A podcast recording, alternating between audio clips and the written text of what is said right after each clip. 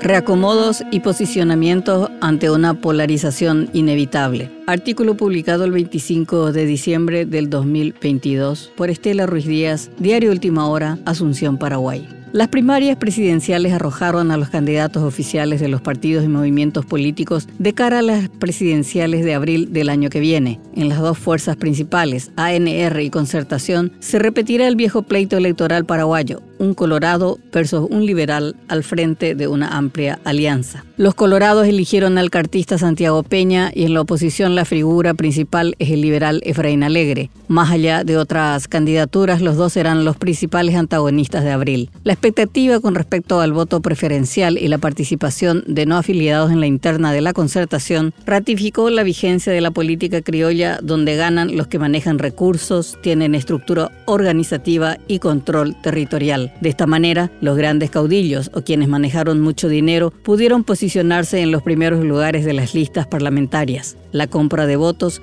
fue escandalosa y pone en discusión una vez más la necesidad de encontrar fórmulas para proteger la votación como genuina expresión de voluntad ejercida en forma soberana, libre y no una mercancía aprovechada por quienes abusan de la pobreza gracias al dinero sucio. Los resultados de las internas no sorprendieron ya que confirmaron los guarismos. Superada esta etapa, el verdadero desafío de Peña y Alegre es lograr la máxima unidad posible para enfrentar las elecciones sin divisiones importantes que conspiren contra sus proyectos.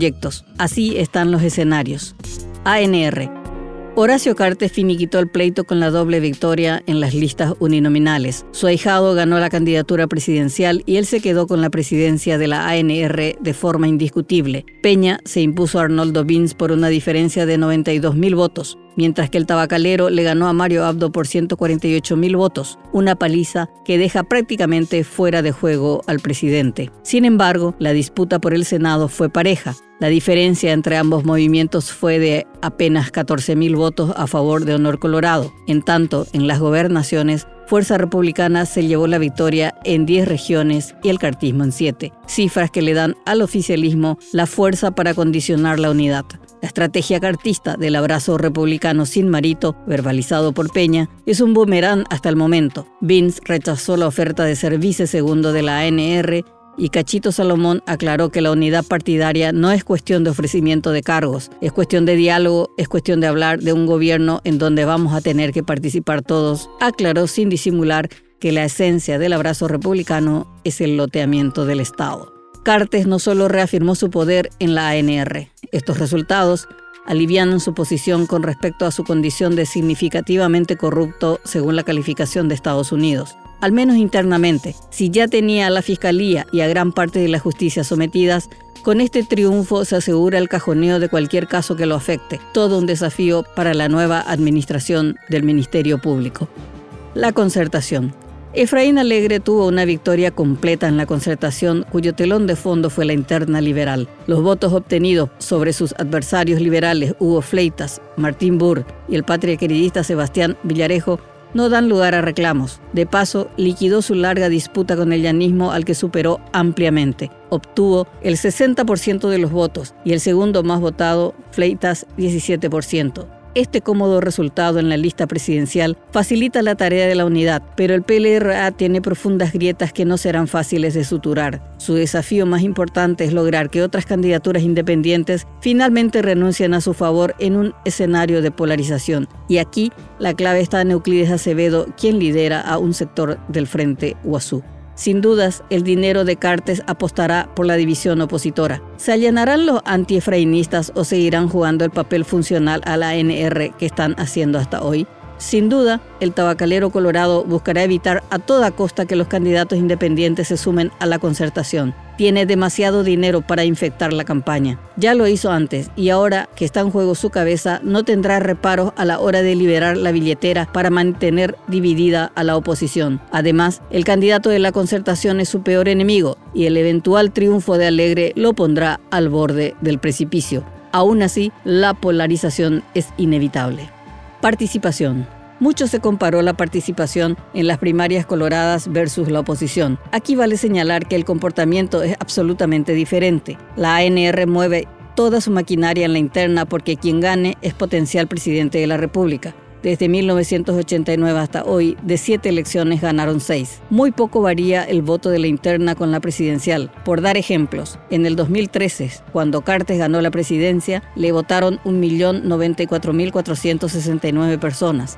En el 2017, cuando Mario Abdo le ganó a Santi Peña, votaron 1.119.278 colorados. En la presidencial del 2018, la ANR obtuvo 1.206.067 votos, o sea, creció 87.000 más. En esta interna del pasado domingo votaron 1.119.050 colorados, es decir, no hay diferencia importante entre el voto de la interna con la presidencial. Muy diferente es el escenario opositor, cuyas internas son apáticas por excelencia. Casi nunca superan el medio millón de votos. Sin embargo, dan un salto cualitativo en las generales. El PLRA en su interna del 2017 movió 440.000 afiliados. En las generales, Alegre obtuvo 1.115.464 votos cuando Marito le ganó por apenas el 3%.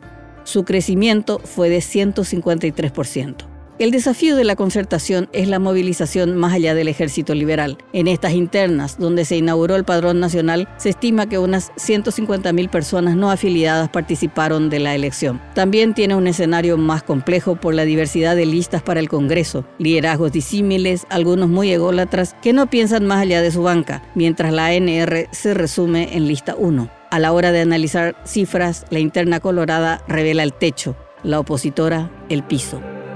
Temas de campaña. La disputa interna colorada se tiñó de mentiras, odios y tergiversaciones. La ideología de género fue el anticristo que montaron para frenar derechos y planes educativos con el lamentable apoyo de las iglesias cristiana y católica. No solo eso, en un ataque ultranacionalista pusieron sobre la delgada línea roja la política de cooperación internacional tras el ataque cartista a la Unión Europea, cuyo debate está pendiente en el Congreso. Los principales voceros que insuflaron la campaña de odio no tuvieron buena performance en las internas.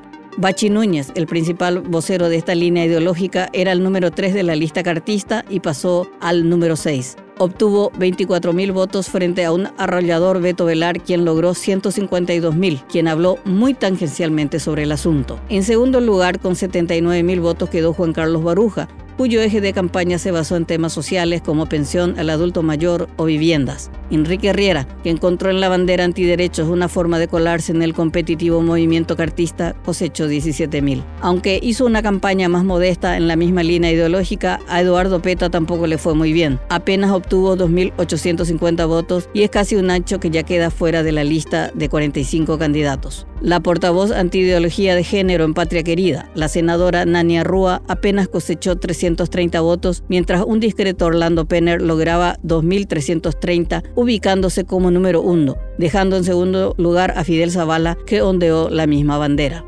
Seguir al humo si bien este discurso sirvió al cartismo como cortina de humo para no hablar de la censura internacional a su líder, la participación en su lista de cuestionados políticos vinculados al narcotráfico y el lavado de dinero y de los graves problemas nacionales, se estima que el mismo arsenal ideológico usarían en la campaña contra la concertación. Pero al dictar sentencia a las urnas, al elegir a otros candidatos que no apelaron a este discurso como principal tema, podría obligar a Peña a potenciar otros temas. De hecho, se lo ve bastante incómodo a la hora de defender el asunto, sobre todo cuando se le recuerda que estaba de acuerdo, al igual que Cartes y Riera, de la vilipendiada Agenda 2030. Y Efraín no es marito, no le será fácil al cartismo entramparlo en su discurso. El año cierra con candidaturas definidas. Mientras los principales candidatos negocian pactos para sobreponer la unidad a pesar de las diferencias, la gente se toma su pausa para disfrutar esta corta semana, porque apenas se diluyan los fuegos artificiales, volverá la sofocante campaña cuya marcha se detendrá recién en abril.